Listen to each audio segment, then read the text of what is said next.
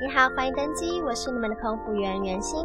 这个 podcast 将会邀请来自世界各个不同航空公司的空服员上来谈谈他们的工作形态以及上班的趣事。偶尔呢，也会邀请不同单位同样钟情航空业的相关人员来分享那些客舱以外，身为空服员我们可以学习的事情。那如果你对空服员有兴趣，或者是想加入成为空服员，希望这个节目能够帮助到你。如果你喜欢我们的内容，请你帮我在你收听的平台留下你的推荐与建议。Now please sit back, relax, and enjoy the podcast.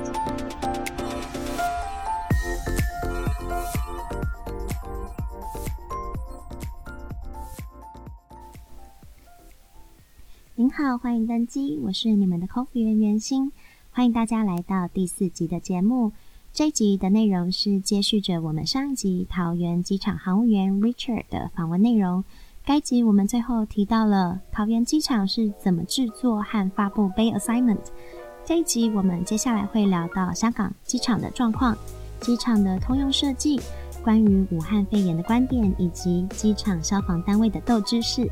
那一样我会将节目的重点摘要以及图片补充放在我的网志。您可以点选节目的 show notes，就可以看到连接喽。Happy listening, everyone！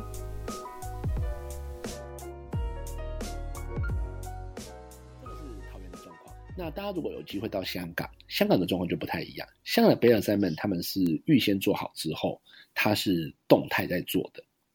所谓动态的意思，指的是说你在你 check in 的时候，你是看不到你的背。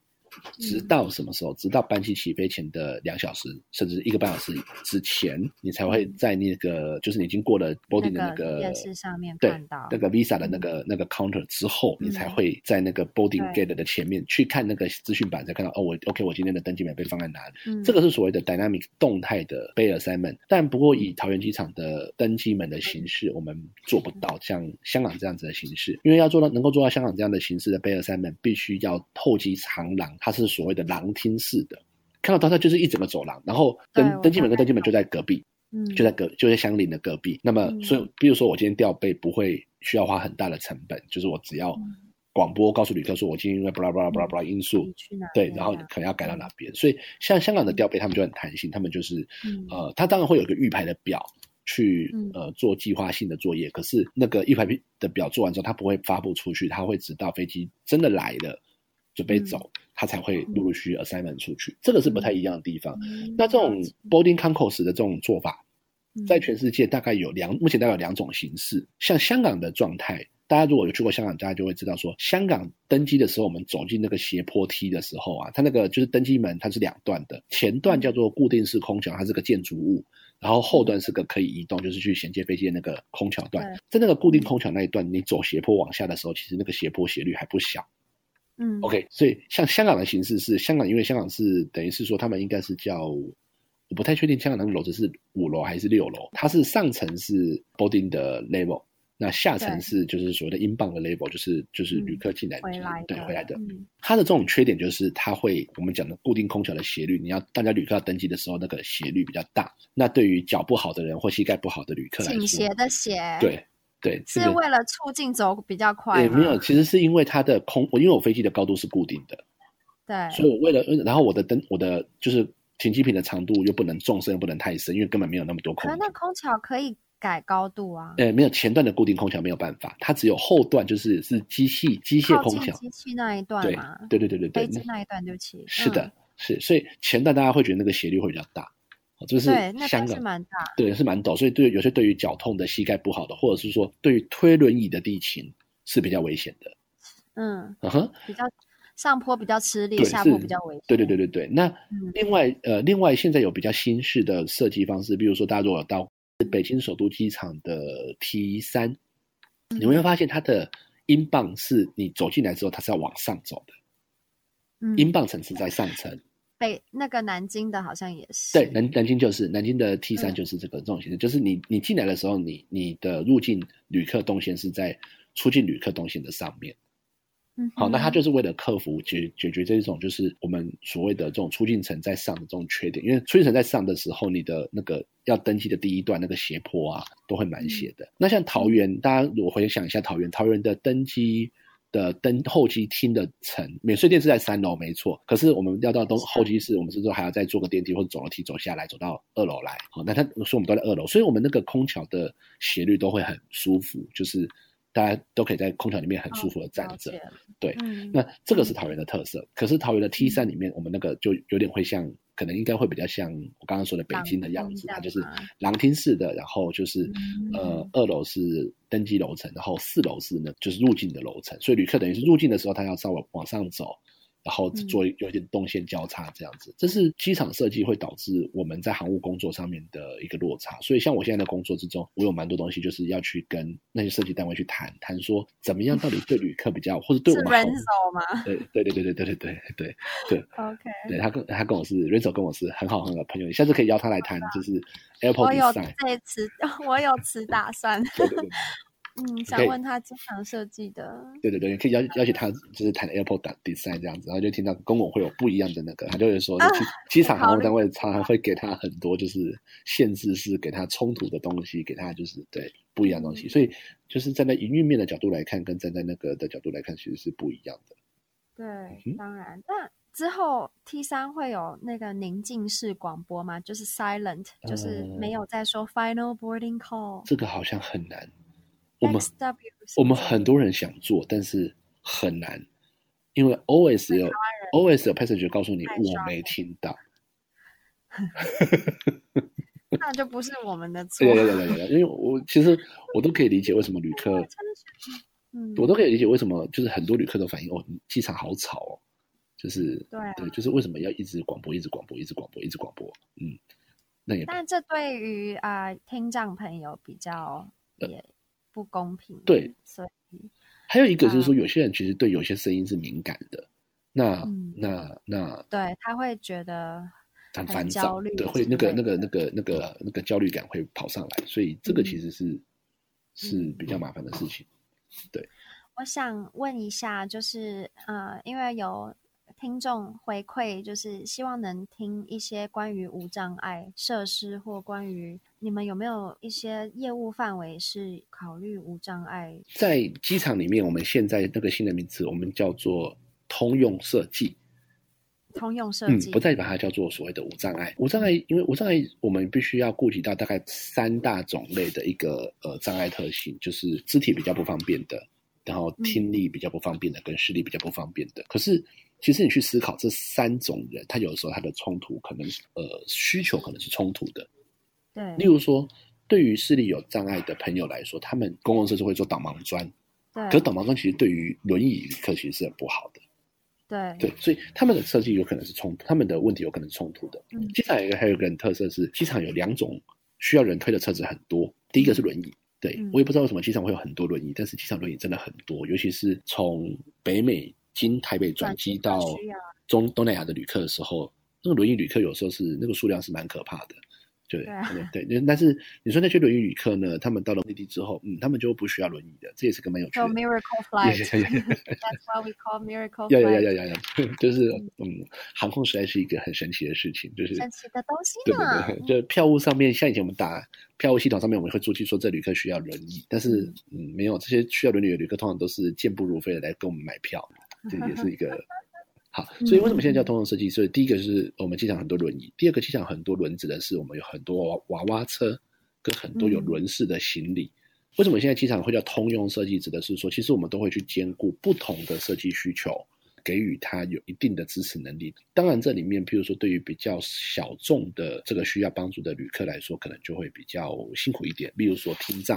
其实说听障，我就觉得其实对听障这一块来说，因为机场的光线或视觉辅助系统基本上目前也都做的还可以，这块其实比较没问题。但我觉得比较大的问题会出现在我刚刚说的听力敏感的这个族群。嗯，有些旅客他们其实他不见得是功能上面的需求，而是说看不出来，他是比较算是精神上面的，因为。呃，他可能因为精神或是他的呃个人的特质的关系，导致说某一些声音或某一些光线对他们有很强烈的刺激性。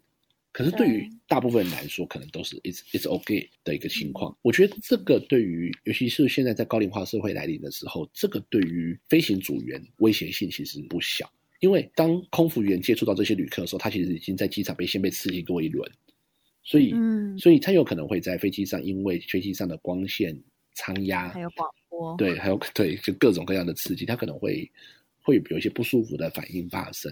这个其实是航空业里面，就是说，随着航空业越来越普及化，就是大家努力在调整的地方。那当然，就机场来说，我们就是尽量的去符合大部分人的需要。但是，怎么样在大部分需要之间，又再去兼顾这些少数人的的需求，这个其实我们航务比较少碰到。但是，有时候我们航务也会碰到一些，比如说像最近武汉肺炎，如果机上旅客要发烧，飞机要消毒，我们就会碰到类似的情况。我们就要去考虑说，这些飞机我们要放在哪边，作业是安全的，然后不会影响其他旅客的。这个就有很有的想，对啊，所以因为我、嗯、没有，我只是说我最后一次从台曼谷回来的时候，我看到是桃园机场停满了飞机，然后有各处我从来没有看过那边有飞机的地方，他们 有飞机停着。It's a miracle. It's a miracle. 就是很多地方真的就是从来都没有看过那边有飞机，就是啊，那边可以停飞机哦 这样子。说到那个武汉肺炎啊，uh huh. 我有看到，就是你的贴文上面有跟那个 SARS 的那时候的情况来比。关于这一次武汉肺炎，你的想法是什么？其实，后其实我觉得，我觉得现在的航空业真的很辛苦。嗯，嗯我印象很深刻，我大学入学的第一天，开学那一天早的晚上，就看到两架飞机撞上 Twin Tower。呃，我印象很深刻，那个时候我我的老师们几乎那一个礼拜的课都告诉我们说，我们即将面对的是一个很复杂的一个环境。应该是说，身为运输业的一员，呃，几乎都要现在要有这样的心理准备，就是战争、恐怖攻击、疾病，都可能威胁到我们的运输的活动。可是，纵使是这样子，其实人们仍然越来越喜欢，就是到各个地方去旅行。这个几乎是不变的趋势。这次肺炎的这个疫情，我没有那么悲观。总是会有机会，药物会有办法成型。我认为这个肺炎的过程，它可能会变得像流行性感冒一样，也有药物可以去达到一定的防范能力。只要能够到那个程度，人们就会恢复到飞行的信心。这个我觉得这应该是不变的事实。对，对，对，因为其实亚太地区的 local carrier 的复苏，就是因为 SARS 造成的。嗯，这个很有趣哦。你你如果去回去翻一下你的老东家，呃，你你先。对，而、呃、不是那个酷鸟航的酷鸟的母公司是新加坡酷航跟泰国黄雀航空嘛？其实我们不叫鸟航，在台湾以前我在做票，不叫鸟航，它有个很 beautiful 的叫黄雀航空。对对，酷航的酷，那你你那你应该知道，酷航其实去 merge 的以前另外一家，就是现在那家就只剩在台湾有，就是 Tiger Tiger Air Tiger Air 的等于是说整个爆发性的发展，还有 AirAsia 的爆发性的发展。其实是它是跟着跟着 SARS 之后那一波复苏期上来的。哦，对，人人都想飞，嗯，对，所以所以应该是 AirAsia 吧才会说就是 everyone everyone can fly 的那个口号。嗯、我对于肺炎的疫情我没那么悲观，它就是它一定会制造一部分的恐慌期，可是我觉得可以看到的事情是每一次的恐慌期过后，它就是另一波成长，嗯、就另一波成长。我觉得这个还蛮我还蛮有信心的。对，那当然，它一定每一个荣景一定会到一个 limit，这这这几乎是必然。可是不能否认的是，在因为航空业的普及跟机票成本的廉价化，就是越来越多人把飞行当做是他生命的一部分。譬如说，像我的父母亲那一辈，他们可能飞行对他们来说，他们可能是一辈子可能就飞不到几次。可是对我们这一辈来说，比如说我们身边一定都有朋友，就是哎，我下个礼拜要去。OK，那我干嘛？就是度假而已，或者是我们这边身边有有香港的朋友就会说，我的我身边香港朋友常常就是临时起意，那时候香港来还不需要隔十四天的时候，他们就常常会临时起意，周五来周日走，把我们这边当度假点。嗯、我相信这一种会会回来，可是需要时间。好的，节目这边我们先休息一下。我最近开始做了 podcast 之后，因为想要跟其他中文的 podcaster 交流，所以发现了一个叫做 Sound On 声浪的中文 podcast 平台。我才发现，原来台湾已经有越来越多人开始注意到 podcast 这一块。我喜欢 Sound On 的一点是，它有很详细的分类，界面也很干净，而且它是台湾团队打造的哦。我很感谢有这个平台，让中文的 podcast 更容易取得收听。下载的方式，您可以在 App Store 以及 Google Play 打 Sound On，S O U N D O N 连在一起就可以开始收听喽。那爽，你、嗯、你等一下，所以你排班是十二个小时，然后中间这现在是你休息的。现在是我的对我的 off time，我就是从早上上班上到两点钟，所以是六个小时，六个小时这样猜吗？因为我的席位是就是先六个小时，然后五个半小时啦，五个半，五个半，五个半，然后因为我们下午其实是比较忙，早上比较缓和，因为早上飞机飞出去的嘛，到了下午的时间就是会比较忙，所以下午的接班的教官会呃时间短一些，然后我就是等一下七点钟。再继续接下一个半小时，那就等于几乎一天都待在这、欸。没错，没错，没错，没错。等于是七点，然后你要再上六个小时。没有，没有，没有，我就七点到八点半，我八点半就交班交出去了。哦，对，所以就每十二个小时那就是十二个小时，对，十二个小时就去早八晚八。对，OK，对，就是、哇，因为我看那个松基，sorry 啊、呃，松基航务员主任他说是二十四个小时。呃，他们是公务员，所以他们。有了，他们不受劳基法限制。哦，所以不是因为他是主任，对，而是其他机场都是二十四个小时。嗯，就是要看他们的班型，他们有十二、十六、二十四不同的，因为他是公务员，所以他们就是要有基本的人数限制的要求。啊，我们因为就是是劳工，所以就是要符合劳基法。嗯那我想请问一下，你刚刚在很久之前有提到，在讲消防车跟消防演习那一段，嗯、你说桃园机场是被国际认为是 Level Ten 的机场。Level Ten 是谁定的？然后 Level Ten 代表是什么意思？OK，我们上面叫 Level 或叫 Category Ten，指的是机场的消防等级。那机场消防等级从一，它是从分类从一到十，然后它有一条跑道有同时一辆消防车到三辆消防车的不同规定。它除了这个规定之外，其实它里面不只是只有量数，很多人都以为只有量数。No，机场消防车的消防规定除了量数之外，它还会包含消防车可以载多少水，它的呃喷水效率有多大，这个都是同时被法规所限制住的。举个例子来说，规模吗？对，它是它是它是以规模最大。对，十是最大的哦。对.那我呃，桃园机场是台湾唯一做 Level Ten 的机场。那像高雄、像松山，它都是 Category 九。Category 的差别会影响到机场能够营运的最大机型的差异，就是它最大可以容纳多少长度的飞机，嗯，这个是会直接影响的。我举例来说，前阵子大家有提到像恒春，恒春的消防等级是 Cat 五。它是 ICAO Cat 五，Cat 五的意思是什么？大家讲 Cat 五，大家就没什么，一定不会有什么感觉。那大概只有我们机场航务单位才会知道。Cat 五指的是它目前机场纵使跑道够长，它的飞机最大容纳的飞机最多最多就是 ATR 七十二，没有办法更大。哦、是啊。Yeah.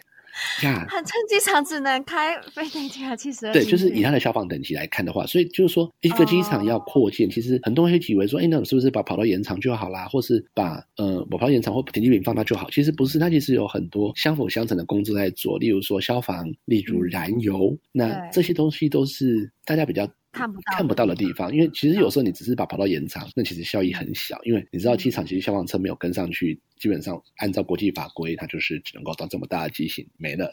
对，跑到三千六百公尺也没有用。纵使像桃园，我如果万一消防车妥善率不足，对不起，桃园机场我们就所谓的，我们就要做所谓的降等。降等的意思是说，我可能某一个的机型以上的飞机，它就不能下来。这个是一件很严重的事情啊、呃！对不起，yeah. 我不太清楚，你可不可以再重新解释一次？好，呃，我们那个，我们我刚刚说的那个，我们机场消防等级所谓的 KAT 十、嗯，这个十的数字，它其实是浮动的。哦，它其实是浮动的。例如说，我今天我刚刚最近刚刚很前面，我有提到说 ICAO 吗？呀呀，但是那个 ICAO 它是写在 book 里面，它是写在书里面。可是它的法规，嗯、应该说 ICAO 的法规，它有要求是，它的要求是。最少，比如说一条跑道你要有三部消防车，然后你这三部消防车是什么等级？这个是 ICAO 的规范里面有写的。可是我消防车我今天会有妥善率的问题嘛？譬如说我消防车还是要定期的保养，嗯，我消防车可能会故障，对不对？所以像桃园机场，我们为了维持 Cat 十，我们目前全机场有八部消防车，我们有两条跑道。那这个意思就就是说，我机场纵使我有两部消防车，我可能要送保养或故障，或我因为呃，桃园市的火灾，我们出去支援救火，嗯、都可以让我的机场保持原有的营运水准。哦、对、嗯，那如果说我六辆，对，还 OK。对，如果今天只剩下五辆车的话，嗯、就会面对一个问题是，我可能有一个跑道，我能够使用的最大机型就要做调整，我可能就不能让呃像七七七、三三零这种大飞机下来，我可能就只能限缩成三二零、七三七这种单走道客机下来的一个状况。对，所以那就很激动嘛。对，所以它是一个，所以应该是说，我们都会要自己去，就是实时的去注意有没有对被降等。对对对对对，因为这个降等是一个浮动的。那当然，消防队。他们为了要注意自己有没有被降等，如果各位在松山啊或桃园或高雄，你们大家如果就是喜欢在机场附近晨跑的人，可以稍微留意一下消防队，他们大概清晨换班刚换班完之后，他们一定会把消防车开出来动一动，这个就是确保自己的消防车就是每天的妥善率是 OK 的。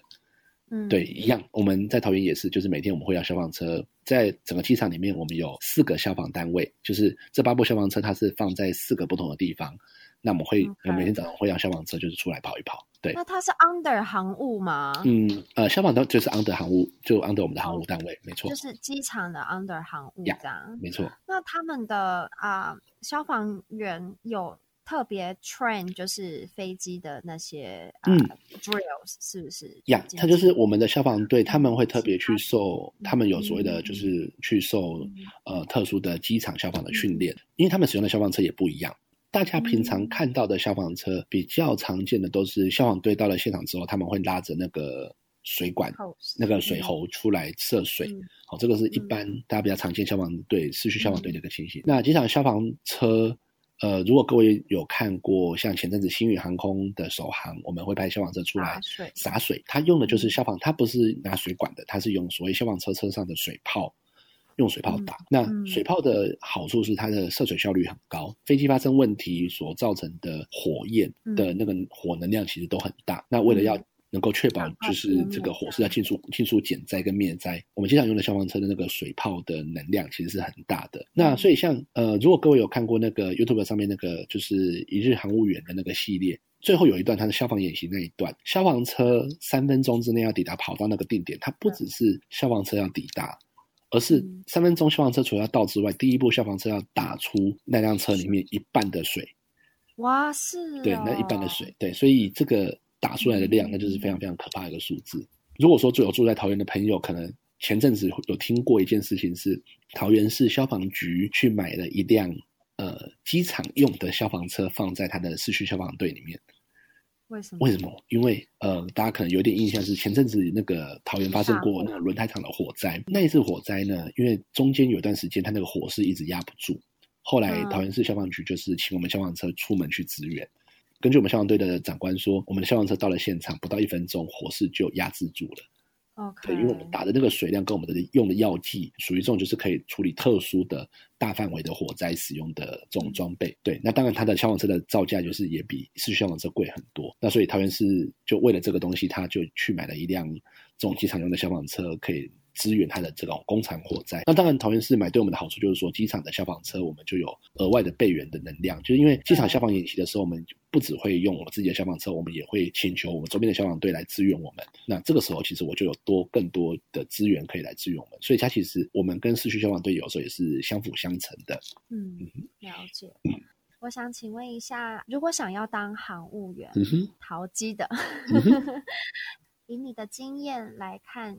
还需要怎么样的特质才能把这个工作做好？就以航务这个工作来说，我们也是整个机场的 ground staff 的一环，所以应该是说，嗯，如果你想要成为就是在这个产业里面的话，要有一个第一，除了语言之外，我觉得要有一颗很开放的心。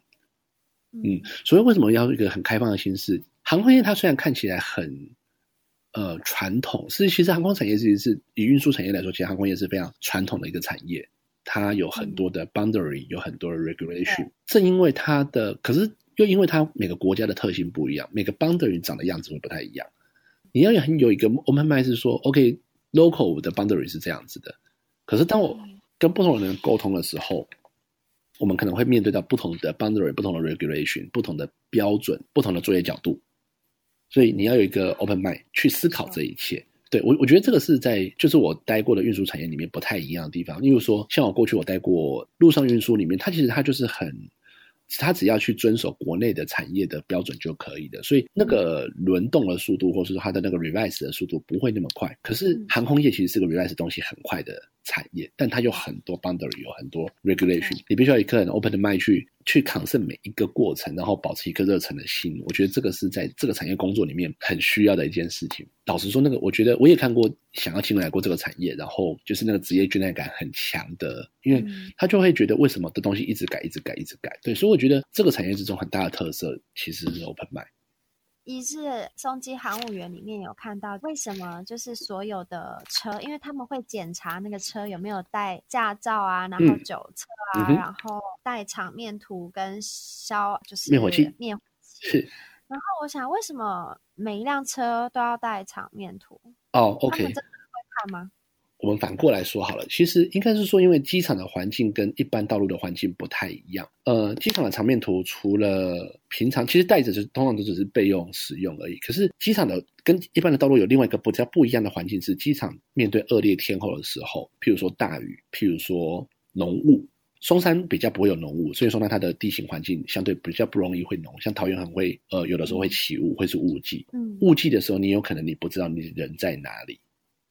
就是真的会伸手不见五指，然后你旁边只、嗯、可能你旁边只有一块 signboard，你旁边只有一块指示板，告诉你的位置在哪里。我们为什么会都会建议地面车辆要贴在地面场面图示？目的是要告诉我他在哪里，然后我才有办法去救他。对哦，所以那上面的场面图上面是有就是一些呃啊 sign，它有些 sign 就是比如说我们机场里面每个滑行道有不同的名字，它至少可以告诉我它在哪条马路附近，我才能找得到他。那对，所以这个是让他们带场面图的目的。灭火器则是因为因为你知道，其实机飞机场其实里面很多其实是易燃物体，所以其实那你 OK，对你去检查的时候，你会去检查它的那个指针有没有在那个。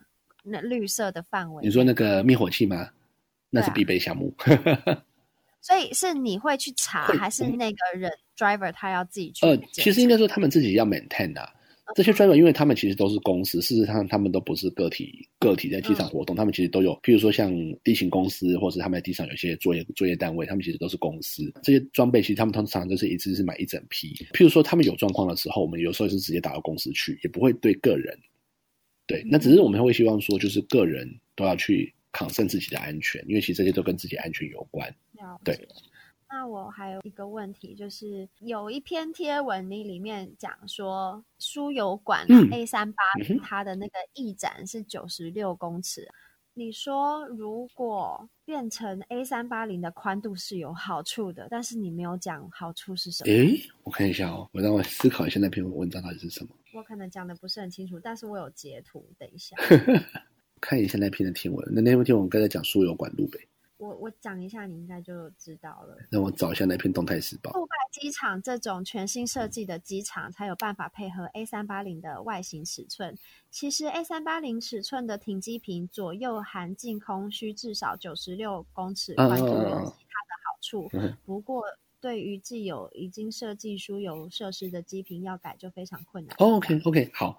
就是说其他的好处，我想知道是什么好处。哦、OK 好。我们飞机放在每个停机坪里面的时候呢，我们会有要求，我们要做净空范围，就是你你的翅膀的左边跟右边，其实你都要保持一定程度的净空范围。杜拜因为它一开始它就是以三八零为主体设计的机场，它每个停机坪的宽度它其实宽很多。这个宽度的来源来自于两个世代机型的差异。波音七四七的最后一个版本，它的我们还不到那个所谓的七四七最最新那个叫所谓叫七四七 Dash 八的前一代，就是七四七四百。是我们在 ICAO 里面，它有一个分类叫做 A 口一类 A B C D 的一一类机。嗯，那这个一类机的翼展宽度就是飞机的宽度是六十五公尺。那我们又被要求说，它必须，比如说我们放一架飞机进去的时候，你必须要左右两边要留下七点五公尺的安全距离。可是 A 三八零呢的光自己宽度就有八十公尺，它就比七四七宽很多。当它一开始就是用宽的方式设计的时候，它有几个特色。第一，它的安全净空一定可以符合所有人的要求，嗯，不管大不管小都听得进去，这是第一。第二是三八零的宽度很特别，它为什么设计八十公尺？它也有另外一个理由，可是我觉得这个理由应该比较少人会去想得到。我们大家常见的这个所谓的三二零啊、七三七，它的飞机的翅膀宽度是三十六公尺，左右加左右加起来，对，就是翅膀宽度三十六公尺。好，我刚刚说 A 三八零是八十公尺，对不对？嗯，所以所以一个可以放三八零的停机坪，加上它左右两边的净空宽度，它恰恰好可以放下两架七七三七或三二零。嗯，对，所以在某一些国际机场，就比如说像呃，如果您有机会飞，大家如果各位有机会飞到像呃像德国或是法国的机场，他们是有 A 三八零在作业的。它有些停机坪里面，它你会看到它其实是有时候它有一个编号，比如说它可能会叫二零一，可是你又同时看到它有同时有二零一 R。二零一右边跟二零一左边，有些停机坪的设计，如果它是做 A 三八零的标准设计的时候，它就可以被拿来作为我可以停两架飞机，而且可以同时作业哦。哇，对对，所以这是设计上比较不一样的地方。但是像桃园，因为我一开始像桃园机场，一开始我们就是以七四七为设计的宽度，所以你的油管设施，你被埋在地上的油管设施，它的的间隔距离已经被七四七定死了。所以当我三八零塞进来的时候，我又没办法移去移动我的油管设施的时候，我就会受到我我的旁边的登机门的飞机尺寸就会受到一定的限制。嗯，举例来说，像桃园现在我们的 C two 登机门它是可以放 A 三八零的，可是当我 C two 放 A 三八零的时候呢，我的 C 三就它隔壁那个登机门，因为安全的理由跟油管设施我挪不走的关系，我就只能放一架三二零或是放一架七三七这种所谓的小飞机。对，这个就是我的限制是存在。对。哦，这就是你所谓的有其他的好。对，没错。嗯。I'm glad I asked you. I really want to know. Yeah.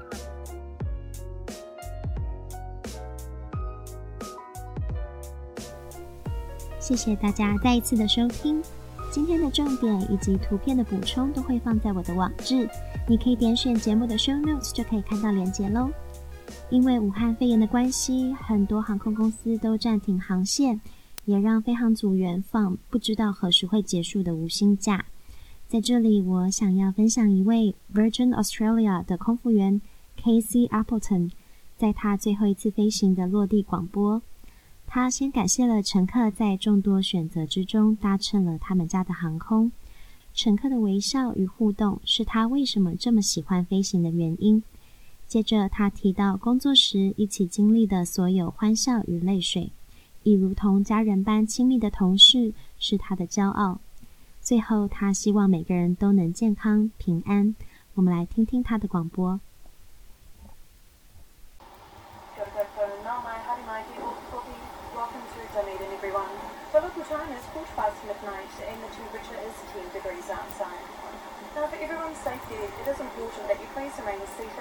Until the aircraft engines are shut down at the gate and the captain turns off the fasten seatbelt sign. Do take care when opening overhead lockers as items tend to move in flight. It's now safe to use your devices with flight mode turned off. However, please note they must not be used in the customs control area. It's strictly prohibited and can result in a fine. Of course, smoking is not permitted inside the terminal. A bit of a lengthy speech here, please bear with us. Finally, I'd like to just say that there's every chance possible this could be our last operating flight, and most certainly is the last for the foreseeable future. As crew, we've called the skies our home for so long, it's a little surreal knowing we've come back down to earth this one last time. To our guests, thank you so much for your smiles and interactions. It's you who help to make our days so enjoyable, and in a world full of choice, we're incredibly thankful that you choose Virgin Australia to be a part of your travel plans. We're especially grateful for your loyalty and your custom. On behalf of the entire Virgin Australia team, we wish you all the best during these testing times. Please take care of yourselves, your neighbours, and stay safe. Now to my crew, words don't come close to describing the family bonds that we all share. The friendships, hardships, laughter, and tears. You've all contributed to enriching my time here, and I count myself extremely lucky to have had the pleasure of working alongside you all. It's remarkable how we've all banded together during this chaos, and I'm so proud of how you continue to hold your heads high. Remember that tough times don't last, tough people do. We're all in this together. So, on behalf of Captain Alistair Marshall, First Officer Craig Dixon, your cabin crew, Ella, Jenny, Hannah, myself, and the entire New Zealand network, thank you so much from the bottom of our hearts. We truly hope to see you in the sky again soon. Kia kaha.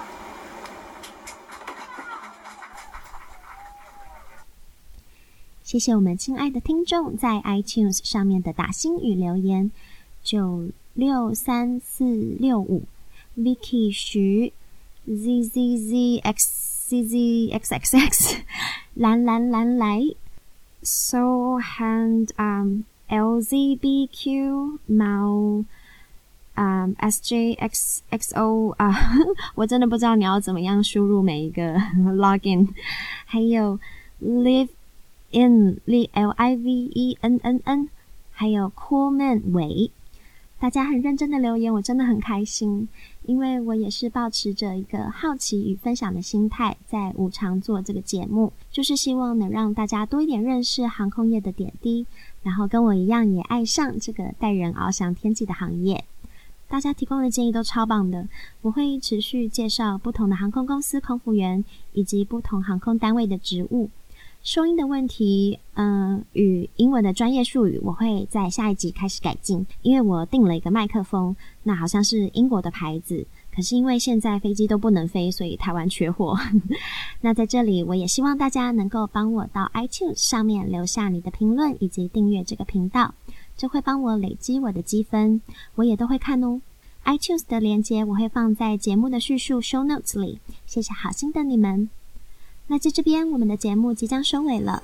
如果你喜欢今天的内容，也想再继续听到更多其他航空公司的专辑，请你帮我分享给也会有兴趣的朋友，或者是你有任何的建议与问题，都欢迎你让我知道。请你到我的脸书粉丝团或者是部落格空姐太酷 Press to Talk 泰国的泰酷热的酷。Lastly, where will you be flying to today? No matter where you are in the world, thanks for being here with us. Have a safe flight.